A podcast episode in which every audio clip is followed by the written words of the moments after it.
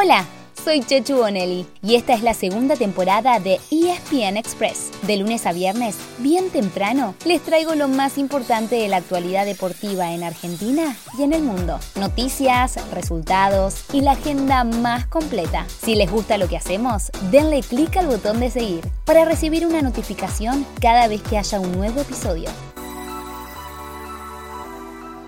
Ayer comenzó una semana muy copera porque la Copa Libertadores y la Sudamericana pusieron en marcha su fase de grupos y en la UEFA Champions League comenzó la ida de cuartos de final. La acción sigue hoy y mañana y si se quedan con nosotros, vamos a contarle lo que pasó y lo que se viene. Digo, si se copan, entendieron el chiste, ¿no?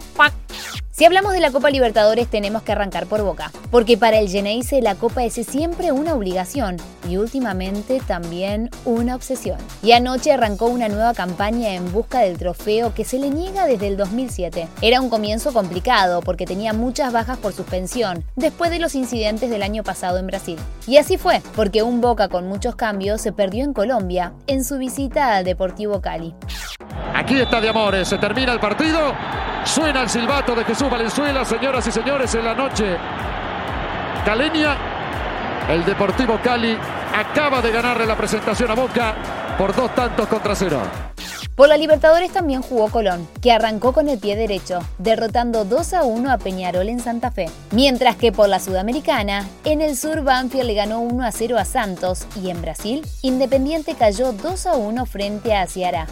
Hoy habrá acción para otros cuatro argentinos. Por la Sudamericana, Unión recibe al Junior colombiano a partir de las 7 y cuarto de la tarde, mientras que Defensa y Justicia juega en Chile con Antofagasta desde las 21.30. Y por la Libertadores, a las 19 horas en Córdoba, Talleres chocará con la Universidad Católica de Chile, mientras que River ya está en Perú para enfrentar a Alianza Lima desde las 9 de la noche. El partido del millonario estuvo en duda por una situación social que se vive en Perú, con paro y bloqueo de los transportistas en Lima. Pero en principio, y como se levantó el toque de queda, no habrá suspensión.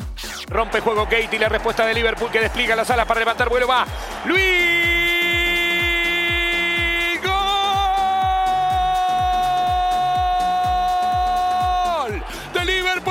por el medio después de una acción extraordinaria de Keita por la recuperación y por la asistencia. Señores, gana 3 a 1 Liverpool. En Europa hubo dos partidos de idas de cuartos de la Champions y los dos terminaron con victoria inglesa. De local, el duelo entre Pep Guardiola y Cholo Simeone fue para el Manchester City por un ajustadísimo 1 a 0 sobre el Atlético Madrid. En cambio, Liverpool dejó la serie más que encaminada, superando 3 a 1 a Benfica en Portugal. Hoy a las 4 de la tarde, y por Star Plus, se juegan los otros dos cruces, Villarreal ante el Bayern Múnich y Chelsea con Real Madrid.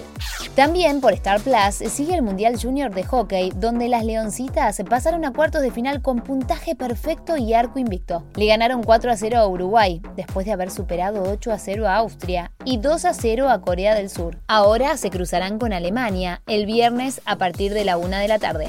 Mientras tanto, en el tenis hubo una victoria y una derrota en el ATP de Marruecos. Federico Coria pasó a octavos, pero se despidió el otro Fede, del Bonis.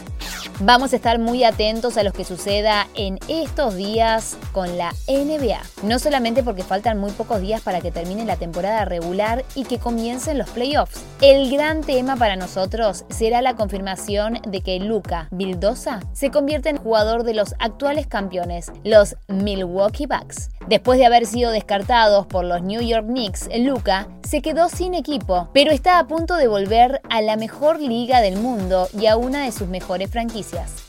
Y hablando de estar atentos, no se pierdan mañana el arranque del Máster de Augusta. Siempre es atractivo ver uno de los grandes torneos del golf, pero más todavía si hay una presencia estelar. Si todavía no lo escucharon, ayer confirmó su participación Tiger Woods. Y encima, cuando le preguntaron si se veía con chances de ganar el torneo, contestó, sí, lo creo. ¿Será la hora de que el tigre se ponga nuevamente la chaqueta verde? Mm, habrá que verlo. Así llegamos al final de nuestro episodio de hoy. Soy Chechu Bonelli y de lunes a viernes, al comenzar el día, les cuento lo que pasó y lo que se viene en el mundo del deporte. Los espero en el próximo episodio con mucho más ESPN Express.